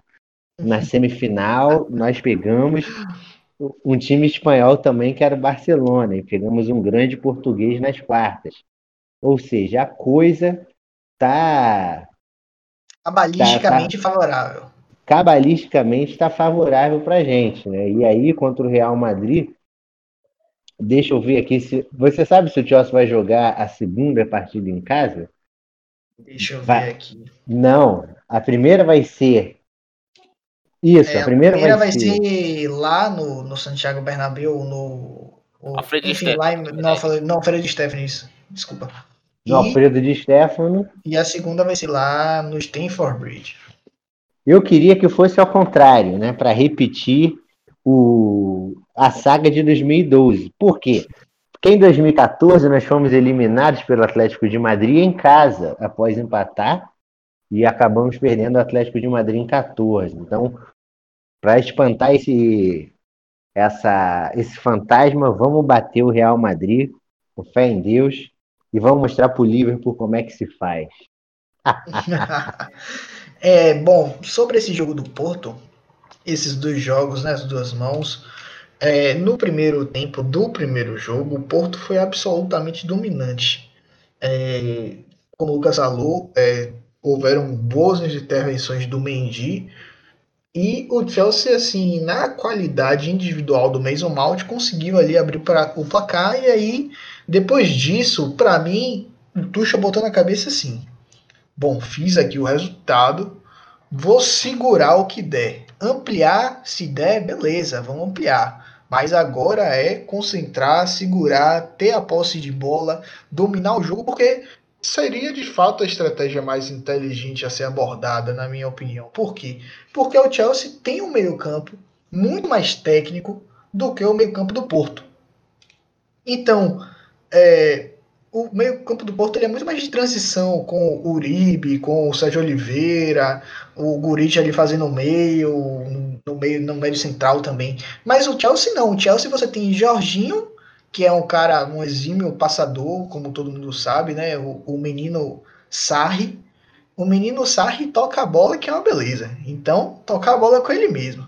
Então, para conseguir ter a posse do jogo, ter o controle do jogo, o Jorginho é fundamental. Então, acho que até por isso ele está sobrepondo aí o Kovacic. Porque o Kovacic, é, eu enxergo ele como muito mais um cara de pressão junto com o Kanté, e, é, pressão e, e, e, alívio no caso da saída de bola, do que de, propriamente de controle. Embora é, o, o Kovacic tenha um bom passe, ele não é um jogador que cadencia o jogo, ele é um jogador que acelera o jogo. Então, é, jogar com o Jorginho nesses dois jogos, para mim, foi uma, uma excelente sacada do, do Thomas Tuchel e é, contra o Real Madrid também deve seguir nesse sentido. A não ser que a gente tenha o jogo, é, como é que eu vou dizer assim, a necessidade de sair mais para o jogo. E aí eu acho que o, o Tuchel vai optar por, pelo Kovacic. Se, eventual, se o, o Chelsea eventualmente estiver numa situação dessa. É, Lu, é, Vinícius quer falar alguma coisa do Chelsea? Ou podemos passar? Não, eu, tô, tô, eu tava rindo aqui, né, da superstição de, de Lucas, né? Lucas é uma figura. Isso quer dizer que estamos em 2021, né? É, o último ano que o Chelsea foi campeão foi 2012, né? Então, os, os, os, dois últimos números aí é o contrário, né? É outra, outro fator aí pro Chelsea, quem sabe ser campeão. Tá pegando o time espanhol na semi, pode ir para a final, pode ser campeão de novo e no ano que, novamente, né? 2012, 2021. Só troca os dois últimos números. Então, tá tudo certo, tudo em casa. Então é isso. Vamos seguir o baile aqui agora para o, o, jogo que para mim foi assim importante para consolidar aí é, a, o trabalho do, do Zidane na frente do, do Real Madrid porque enfrentou diversas dificuldades defensivas no sentido da montagem do elenco, né, Vinícius? Mas que é, se saiu muito bem. Se saiu muito bem contra o Liverpool, que também veio fragilizado defensivamente, mas que estava com seu ataque completo. Então, é, prevaleceu aí o time de Madrid. E é, eu queria ouvir mais dessa opinião, Vini, sobre o desempenho do Liverpool, o desempenho do Real também, já que você acompanha assim por alto, mas acompanha também. Eu sei que você é chegado no futebol espanhol. E aí eu queria saber como você enxergou essa, esses dois jogos e como foi aí o desempenho das equipes. É, você lembrou muito bem, porque realmente Zidane teve uma tremenda dor de cabeça para montar aí a defesa do Real Madrid nesse confronto. No primeiro jogo ele já tinha perdido o Sérgio Ramos, já estava também sem o Carvajal e o Varane. E aí ele teve que ir com o Lucas Vasquez improvisando na lateral direita. Na verdade, o Lucas Vasquez ele é tudo, né? É, é o amor de Zidane, né? Um jogador esforçado, mas, ao meu ver, não tem camisa para jogar no Real Madrid. Mas é aquele cara que sempre tá lá para jogar em qualquer posição, né? E ele, dessa vez ele jogou na lateral direita no lugar do Carvajal que tava lesionado. Nos dois confrontos, o, o Zidane jogou com o Nacho e o Éder Militão, né, na, da dupla de zaga, porque tá assim, sua dupla de titular, que era o Varane e o Sérgio Ramos, mas conseguiu, segurou. Eu acho que o Real Madrid fez um confronto no, tanto no primeiro como no segundo jogo bem seguro. Tudo bem, o Liverpool jogou melhor a segunda partida, né, no Enfield, que acabou empatando no 0 a 0 mas eu vi o Real Madrid muito seguro de si, muito mais tranquilo. Eu acho que o meio-campo ali com Casemiro, Modric e o Kroos, eles conseguiram segurar muito bem o, a situação ali do Liverpool, que estava pressionando bastante, principalmente no início da partida, isso claro, no segundo jogo.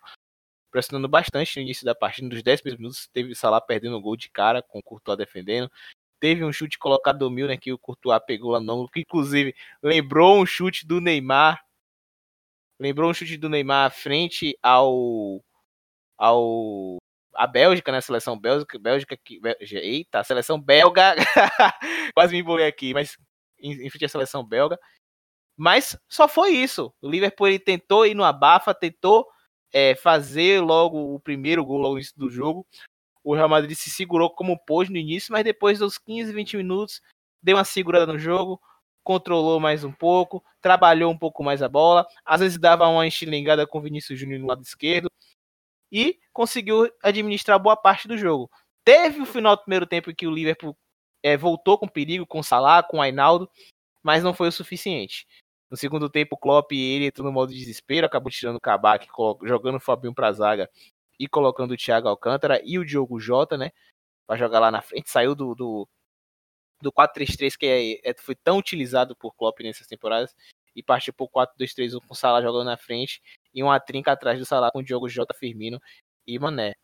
Só que não foi o suficiente. É, sobre o Liverpool, João, eu acho que o Liverpool está pagando pelas escolhas, né? Klopp escolhe, é, gosta de ter um elenco mais curto.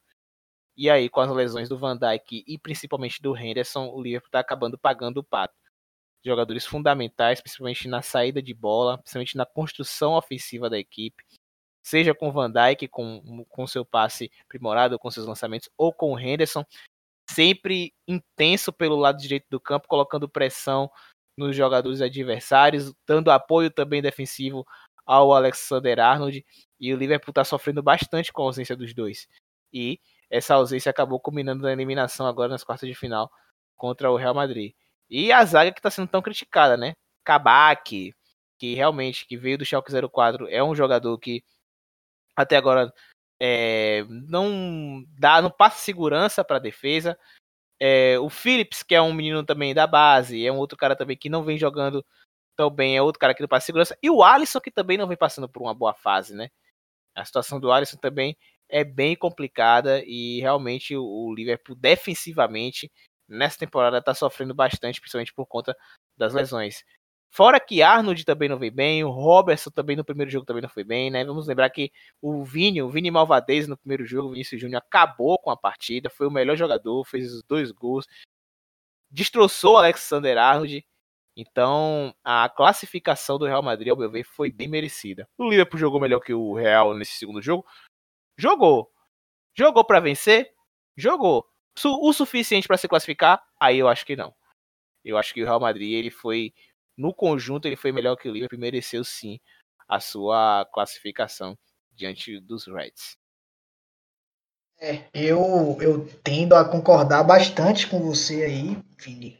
Inclusive, acredito que é, o meio-campo, né, aquele tridente ali, é, não vou dizer que voltou às glórias do passado, porque seria uma coisa muito assim distante, mas está bem fresco na nossa memória aquela, aquelas campanhas né, do Real Madrid que combinaram em títulos.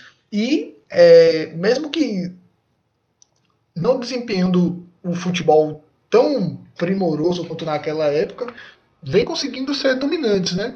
Nos dois jogos, para mim, na verdade, na verdade, no primeiro jogo, não nesse último jogo, no primeiro jogo em si, é, o Tridente, Casemiro, Tony Cruz e Modric fez eu ver ali, né? Principalmente Tony Cruz, ele com aquela bola ali que ele lançou para o Vinícius Júnior, um passe magistral, absurdo. É, dominaram perfeitamente. E como joga bola esse Casemiro, né? É, assim, ele é um jogador fundamental para esse esquema aí de Zidane.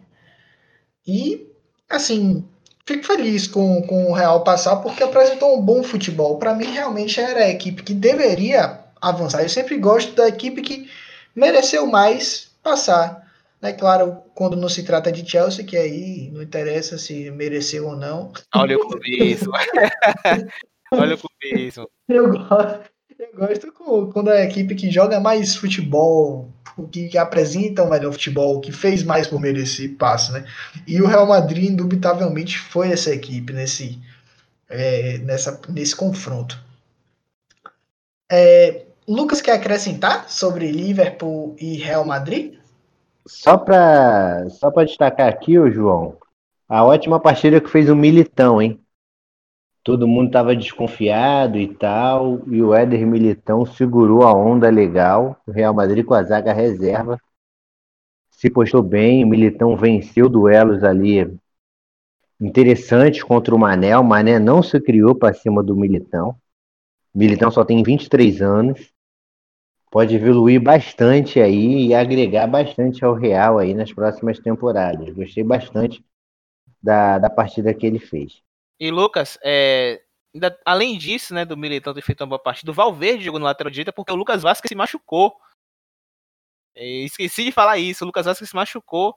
É, acho que no, no El Clássico contra o Barcelona, inclusive o Real venceu o Barcelona no El Clássico, encostou no Atlético de Madrid, tá brigando pelo título lá no, na, na Liga. Lucas Vasquez está jogando na lateral direita, se machucou, e quem jogou na lateral direita foi o Valverde. O Valverde está jogando no sacrifício. E fez uma partida segura também. Tudo bem, sofreu um pouquinho ali com o Mané no primeiro tempo, que, que realmente foi um, um, lado ali perigoso. Mas foi um cara seguro. O Real Madrid, é, defensivamente, acho que se comportou bem diante dos desfalques que teve. Aí, Lucas, eu acho que o elenco falou mais alto, né? Porque os dois estavam com problemas na defesa em relação a peças. E aí, quando Zidane olha pro banco e vê Militão e Nash segurando a bronca, aí Klopp, quando vê é, Phillips e Kabak não vendo não segurar a bronca, aí, meu amigo, não tem jeito. O elenco falou mais alto e o Real Madrid acabou passando.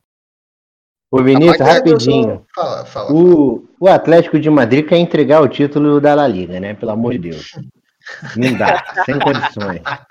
Tá com é, vontade, tá com vontade. Perdeu o fôlego aí. É, eu queria Rapidamente, só, só, só fazer uma, um pequeno adendo, né? Acabar que essa peça eu conheço realmente, pelo que eu ouço, principalmente de Vinícius, quando a gente conversa sobre Premier League, e pelo que eu conheço da peça, tá saindo de um ambiente extremamente nessa temporada, que fique muito claro que o Schalke é um time vencedor, é um time que tem muita história. Tá saindo de um ambiente perdedor, de um ambiente pesado, de um ambiente muito negativo, passando por um futebol de mais intensidade, um, um futebol do o maior nível do planeta, hoje é desempenhado na Premier League. Isso aí é consenso entre todos nós, né? É, para um time que já está um bonde andando, então é natural que o Kabak tenha seus, seus altos e baixos. E eu acho que o comentário de Vinícius é justamente nesse sentido. O torcedor do Liverpool tenha paciência com o Kabak, porque é, é, assim, é, jovem. é jovem, e assim como o torcedor do Leicester teve que ter paciência com o Sonho Cu, e agora está colhendo os frutos da paciência que teve com o Sonho Cu. E só para lembrar também, no primeiro jogo, o Kabak teve, acabou falhando no dos gols do Real, né? O gol do Benzema, se não tiver enganado. O Benzema acabou fazendo o segundo gol e, e foi devido à falha. Tá havendo uma falha de comunicação que eu acho que isso só vai melhorar com o decorrer do tempo com o entrosamento, né? Que entre Alisson e o Kabak, muitas vezes. Com o jogo contra o Leicester na Premier League, teve esse problema e o Leicester acabou se aproveitando e fez um gol né, em frente ao Liverpool. Então tem isso também leva em consideração. É, foi bem lembrado o que o João falou aí sobre o Kabak. E assim, eu acho que ele tá num ambiente que é, ele é um zagueiro muito é, físico, tem alguma qualidade para sair jogando, mas acho que ele está no ambiente correto para aprender com as pessoas corretas, né? Acho que ele está é, no mesmo clube que Virgil van Dijk, ele tem que se nutrir ao máximo desse companheiro de equipe aí. Se ele conseguir é, pelo menos pegar 50% da serenidade de Virgil, ele já vai ser um bom zagueiro para muitos anos aí para o Liverpool. Sim, sim. Uma coisa que eu queria pontuar é, eu queria saber de vocês que, assim, qual é a opinião de vocês sobre o meio-campo que Klopp escalou nos dois jogos? Você achou que no primeiro jogo ele escalou equivocadamente? Vocês acharam, né, que escalou equivocadamente? Porque, assim, é, houveram mudanças profundas, né, digamos assim. Ele saiu de Keita para Milner. E para mim isso é uma mudança bem profunda. E por que a opção por é, ele saiu de Keita e Shaqiri, na verdade, para Milner? E o Ainaldo, né? E qual, é a, a, a, mudança assim que vocês percebem do, do, que Klopp tentou fazer no primeiro jogo e o que ele tentou fazer no segundo? Ou vocês acham que ele realmente, tipo assim, é, isso aí foi uma coisa que não tem muita relevância e, e enfim, foi o que estava lá para ser escalado, ele escalou. Eu, eu tenho minha opinião sobre isso, mas eu queria ouvir os queridos colegas antes. Colegas não, amigos, como diz João. o, o Keita, eu acredito que no início do no, no primeiro jogo, acho que foi em relação a um apoio mais técnico, né? Só que não deu muito certo. Porque o Vinícius Júnior ali no lado esquerdo do campo, ele tava fazendo chover em cima do Alexander Arnold. E aí ele acabou colocando o, o Thiago Alcântara ali para dar uma sustentadinha, colocou o Ainaldo no lado direito também para tentar ajudar, mas não foi suficiente. Aí, tanto que no segundo jogo ele já foi com o Milner para ajudar o Arnold quando o Liverpool estivesse sem a bola e também por imposição física, né? Porque a gente sabe que o Liverpool gosta muito de jogar na base da transpiração e do gegenpress, né? Que é tão famoso é, em relação ao Klopp, né? Que o Klopp que é, foi quem propagou, né? essa ideia de jogo. E com isso, o Milner acabou entrando no segundo jogo por imposição física também para ajudar o Arnold sem a bola. Tanto que ele levou um amarelo e, e ele chegou pesado no Benzema, né? Logo no início do, do jogo, no segundo jogo, era no Enfield. Uma dividida, ele deu logo uma solada no Benzema e chegou bem duro. Então, é mais por questão de posição física mesmo, acredito eu, porque o Arnold sem a bola, na marcação no um contra um, ele ainda deixa muito a desejar, é algo que o, o lateral inglês tem muito a evoluir ainda. Entendi. É, Lucas tem alguma opinião sobre isso? O, o... Pula para a próxima, João. Pula Graças próxima. a Deus o Liverpool foi eliminado. Minha opinião. Sabe velho, por quê? Fala. Porque o nosso, nosso bravo Felipe, nosso bravo Fred, hum. torcedores do livro, estavam muito assanhados. Então é bom eles baixarem um pouquinho a bola deles. Tá ótimo, maravilhoso. E com fé em Deus, o Liverpool não vai para Champions no, no, no, ano que vem. Tenho dito. Tomara, vamos torcer. É, para mim, é, assim, o que me apresenta espanto é uma contratação que era tida como uma contratação top mundial, que é o Thiago Alcântara, ficar de fora, né? Ser um cara preterido em face de até Keita. E assim, o Milner também não vinha jogando regularmente, né? Pelo, pelo que eu sei. Então, assim, é, é, é de se espantar. As pessoas vão tentar explicar pela fase que ele vem apresentando no Liverpool, o período de adaptação. Mas eu parto um pouco do pressuposto de que a bola é redonda, em qualquer lugar do mundo. Claro que você vai querer adaptar o jogador, por exemplo, o Werner, a gente já conversou sobre isso em outros episódios, já conversou sobre isso fora daqui. Mas assim, seria um cara que foi pintado pelas pessoas como um cara que iria encaixar perfeitamente. E essa é uma ideia aí que até eu venho copiando e trazendo do meu querido amigo Guilherme Gama que apresentava o Futebota aqui no, no, no Champions Cast. Ele conversando comigo mais cedo e com a gente, né, João? Ele falou isso, que assim, ah, Thiago Alcântara veio com status de contratação top mundial. E realmente isso ficou meio que assim um pouco na minha mente e faz muito sentido. Poxa, Thiago contratação top mundial e realmente não é não, não, não, deu certo, né? Não, tipo assim, é um período de adaptação, aí é um período de adaptação. Mas não chegou e resolveu o problema. E eu acho que essa era a intenção do Klopp, né? Acho que assim, é, eu, eu para dizer, para falar um pouco dessa, dessa pecinha aqui, é uma peça de uma qualidade indiscutível, né? Como o pessoal estava chamando de forma levada no bom o Thiago Alcatra, né? Que foi tão um jogador que é sem dúvida nenhuma é um grande, um grandíssimo, um grandíssimo jogador, um, meio-campista é, formado assim e que teve o dedo do Guardiola na sua formação, que ele cairia muito bem hoje no elenco do Manchester City, por exemplo. E para começar, o que uma rápida opinião sobre o que você falou. É, eu concordo que a bola é redonda em qualquer lugar do mundo e tudo mais, mas os jogos, as partidas que se desenvolvem ao redor dessa bola, que é redonda em qualquer lugar do planeta, são extremamente diferentes né, as intensidades, as formas de se abordar esse jogo. É, então, eu acho que de uma liga para outra a gente tem exemplos fartos, não só de hoje, mas de antigamente, do início dos anos 2000, dos anos 90, dos anos 80 também, de jogadores que demoraram uma, duas, três temporadas para poder engrenar nas ligas em que chegaram. Né? E o Thiago Alcântara está saindo de um time em que estava totalmente ambientado não só a liga, mas também a próprio, o próprio 11 que ele, que ele desenvolvia para uma nova língua, para uma nova liga, para um novo nível, para um novo treinador, para novos companheiros, e eu acho que isso não deve ser menosprezado. Então eu acho que é um jogador que tem todo o potencial e todas as condições para levar muito à frente o seu potencial dentro do Liverpool. Tá na mão de um cara que com certeza vai saber como melhor utilizar ele. E eu acho que a gente tem que ter um pouco de paciência para poder é, levar o Thiago Alcântara aqui, que certamente concordo com você, foi uma contratação top mundial a custo zero e o Liverpool se nutre muito bem desse jogador. Pode trazer uma característica completamente diferente. O Thiago Alcântara é diferente de tudo que o Liverpool tem no meio de campo, gente. O Liverpool tem o Henderson, tem o, o Oxley Chamberlain, tem outros jogadores nessa posição, mas nenhum se assemelha ao que o Thiago Alcântara é.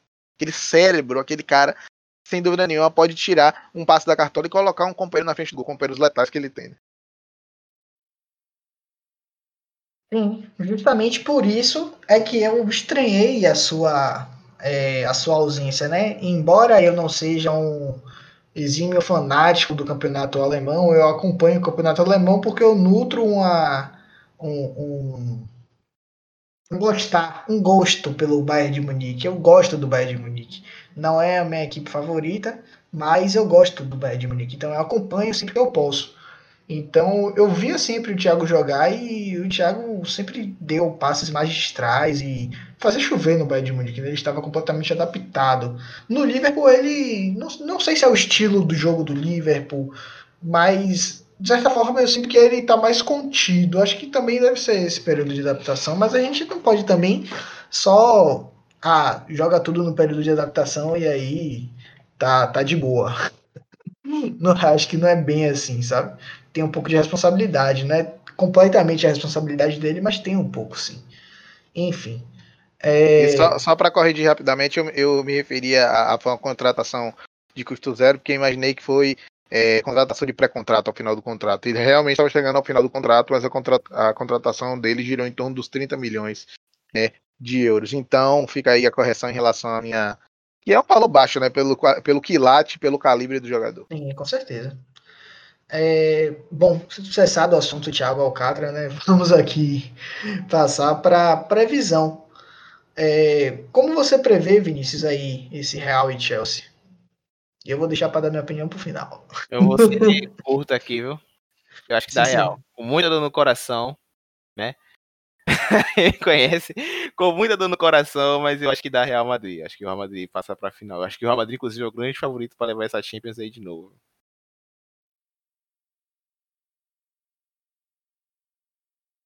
E você, Lucas? Você já sei, né? Mas é bom a gente ouvir. Ô, João, pra cima deles.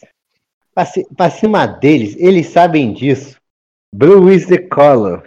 Mas assim, sem clubismo, vai ser um jogo bem duro. Para mim, vão ser dois jogos bem duros. Sim. Eu aposto no Chelsea passando nessa parada aí. Na prorrogação, tá entendendo? Com o gol, meu irmão, pra, pra, pra, pra, bagunçar logo tudo. Com o gol do Rudiger na prorrogação, essa porra aí. Vai Meu ser 1x0 na. Gol do Rudiger. Gol do Rudiger, logo pra quebrar a banca. Vai ser 1x0 na Espanha. 1x0 na, na Inglaterra, gol do, gol do Mount. Eu gosto de Lucas porque e na prorrogação... é um cara assim, otimista ao extremo. E na prorrogação, meu irmão, o, o, o Malte vai bater um escanteio, ou o Harvest vai bater um escanteio, o Negão vai pular e vai cutucar lá dentro do, do gol do Courtois, que vai se arrepender ele, amargamente, a lá Drogba, que vai, se, que vai se arrepender amargamente de ter trocado o maior de Londres pelo Real Madrid. Então vai, vamos ganhar essa parada na prorrogação Entendeu? E vamos lavar nossa alma e vamos para essa final. E você, João? O que, que você prevê aí? Sem clubismo, que vocês sabem que eu sou torcedor do Arsenal. Na verdade, não deveria existir nenhum tipo de orgulho em falar que eu sou torcedor do Arsenal, que hoje ser torcedor do Arsenal é motivo de calvário, né? O Arsenal acho que não tá nem na primeira página, né, Vinícius? Da, da Premier League da classificação. Tá, tá ali, tá nono, décimo, tá na situação Da, da, da última vez que eu olhei, tava em décimo primeiro, mas eu não olho todo dia, não acompanho com tanta Tá em afinco. nono, tá em nono. Tá em nono. Pois é. Então, assim, deixando o clubismo de lado, porque já tá virando até bordão meu, já. Meu compromisso é com a verdade. Eu vou falar pra vocês o seguinte: pensem no meio de campo do Chelsea e pensem nesses caras que eu vou falar. Claro que o jogo não se define só com o meio de campo. Casemiro, Luka Modric e Toni Kroos. A zaga do Real titular voltando. O Timo Werner jogando mal como está agora. Havertz não dando tudo aquilo que é capaz de dar. Mason Mount em um- uma boa fase como vem tendo, mas ainda é um menino, como boa parte do- dos jogadores do Chelsea. Vini Malvadez em cima de Rhys James. Com certeza, Vini Malvadeza, oxe, Rhys James bate em Malvadeza? Não, não, não, não, aí não, aí você, aí você se passou. eu acho, tenho Malvadeza- certeza, que o Real Madrid É vai É passar do Chelsea. Eu acho que o Real Madrid tem mais time. Eu, eu- ó, vamos lá. Futebol não é cancha, futebol pra mim não é camisa, é dentro das quatro linhas que se forja o campeão, quem vai passar pra final. Mas eu acho que o Real Madrid, além de mais time, tem essa questão da camisa. O time do Chelsea ainda é um time muito jovem, um time muito verde, é um, um projeto, um trabalho em amadurecimento. E eu acho que realmente é, o Real Madrid deve levar a vantagem e deve chegar à, final aí da, dessa Champions League, podendo chegar à sua, sei lá, 14 né? Champions League. O Real Madrid realmente é um fenômeno Isso, décima em quarta. Champions Real Real Madrid realmente é um fenômeno em Champions League. Eu acho que realmente, para o Chelsea dessa vez, vai ficar pegado. Eu vou emitir minha opinião aqui sem clubismo inicialmente, depois eu vou adentrar ao clubismo. Sem clubismo. É, o Real Madrid é mais time que o Chelsea, se completo. Se completo, é muito mais time que o Chelsea. Muito mais não, mas é mais time que o Chelsea. Isso é óbvio, fica óbvio até pela referência do ataque e a referência da defesa. É, e a referência do meio-campo, a gente pode até, assim, Tá, referência do meio campo tudo bem. Embora eu ache que N'Golo Kanté não deve nada a Casemiro e não deve nada a, a, a assim, a Toni Kroos ele pode até dever. É, mas Modric eu, eu tenho minhas dúvidas. Modric é, é, eu acho que já caiu de produção tem um tempo aí, viu? Mas Ô, João, Deixa Fala. Kanté com Casemiro. com rapaz. todo respeito, a, Ah. com todo respeito ao Casimiro, ao Modric, a quem for, o Kanté, meu irmão, no que ele faz, ele é o melhor do mundo. é absurdo. Ele é melhor que o Casimiro marcando, Chama a porra. polícia do clubismo. aqui. Porra, você tá maluco, rapaz? Não, mas o moleque é bom demais, você é doido. Você é louco? O Casimiro, ele tem posicionamento, passe e tal. Agora, marcando no um a um, no mano a mano, bota o Messi 10 vezes contra o Kanté e 10 vezes contra o Casimiro pra ver o que acontece. É simples, pô. É fato. Não, não tô. Lucas, não- mas, mas tem que levar em Pô. consideração uma coisa. É, O caso, eu entendo o que você está falando e eu concordo. O Kanté individualmente, defensivamente no desarme, ele é um monstro. Inclusive, em certos momentos, ele é melhor do que, inclusive, o Casemiro. No entanto, se você coloca o Kanté isolado e, e- ou se você coloca o Casemiro junto com aqueles outros dois ali, o croata e o alemão, aquela trinca de, de, de meio de campo ali, ela realmente é infernal. Ela se, ele se completa, ele se, ele se balanceia de uma forma que hoje em dia a gente não consegue perceber ou percebe em poucos times do mundo.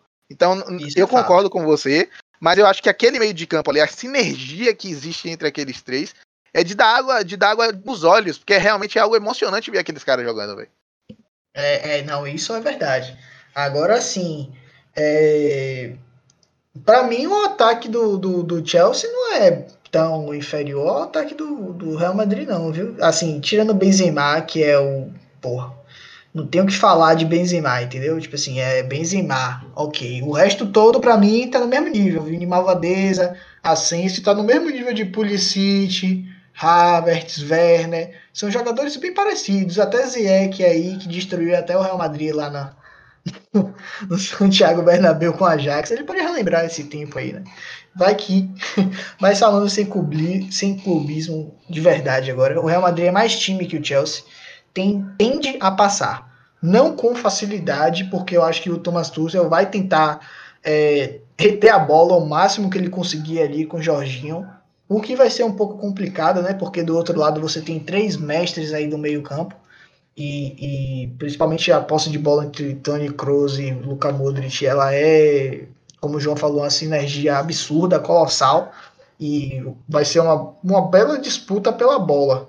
Mas assim, é, eu não acho que são favas extremamente contadas, não, viu? É, tem, tem, tem coisas aí, no, no, tem nuances aí no meio pra gente, pra gente relatar até contra o próprio Liverpool, o Real Madrid não, não tem aquela recomposição 100%. Não é aquele Real Madrid. Que, é claro, o Sérgio Ramos pode corrigir esse posicionamento, pode corrigir esse posicionamento. Assim como já fez, é um jogador decisivo. Para mim é o melhor zagueiro na atualidade. Pô, isso é fato. Mas ele vem voltando, enfim. É uma coisa que vai ser meio assim. Não sei se vai ser. Chegou imediato, bateu, o Sérgio Ramos, gol, massacre ali do, do, do, Real Madrid. Não sei se vai ser assim. Eu acho que o Real Madrid vai passar. Falando sem, sem clubismo, acho que o Real Madrid passa. Porém, é, não vai ser, não são tão favas contadas assim no final das contas, não. E agora com clubismo, Mason Mount vai brocar onde falta, Ziyech vai puxar na perna esquerda e vai brocar. 2 a 0 no Santiago Bernabéu. Lá a gente vai tomar 1 a 0zinho só, pronto, final contra o Manchester City. É isso. Confio no meu goleiro. Confio ah, no Mendy. No Catiço. Ai, meu Deus do céu. Ai, já comi. Ó, Mendy em melhor fase do que Courtois. aí, aí pegou pesado, viu? aí pegou pesado. Já, ó, já deu aqui, velho. Eu queria encerrar o programa, porque já tá. Já, esse cenário tá... aí, antes de você encerrar, esse cenário que você falou do, do, do Chelsea dando 2x0 no Real Madrid. Só se o pessoal do Real Madrid chegar todo mundo perneta. Viu? Porque o Chelsea não, não, não ganha esse jogo de 2x0 assim, nem fudendo. Me cobrem depois. Vamos, vamos Vamos, é, essa dívida será paga. e é isso, queridos. Queria agradecer aqui a presença de todos vocês. Muito obrigado. Foi mais uma vez um prazer inenarrável, imensurável é, fazer o Champions Cast com vocês, um quadro que eu adoro. E agradecer a todos, todos vocês. A João, muito obrigado, João. Obrigado vocês, obrigado. Vai, vai colocando na conta da, de, da relevância aí as besteiras que a gente fala no final, mas a opinião é com cuidado, é com carinho que a gente coloca. E sempre bom estar tá gravando aqui com vocês. Um prazer quase que sexual, viu? Fale por você. Ai, meu Deus. Sim, pela presença. Valeu aí, João, pelo convite novamente. E, e vamos que vamos aí para Vamos acompanhar aí essa semifinal e espero que. Olhe, como um torcedor do Chelsea, claro, espero que o Chelsea passe. mas tá difícil, viu? Tá muito difícil, difícil esse que o Madrid tá jogando. Valeu, valeu aí. Luquinhas. Tchau. Valeu, João. Valeu, Vini. Valeu, valeu, João Henrique. É isso aí, vamos torcer, rapaz. Mas só do Chelsea voltar às semifinais está ótimo. O time ainda vai crescer mais ainda para as próximas temporadas. Para cima deles. E o Guilherme não está aqui agora, mas fez uma excelente participação falando do Borussia Dortmund e do Bayern de Munique. Valeu, Guilherme. Ele com certeza vai ficar feliz. É isso, queridos. Valeu. Fui.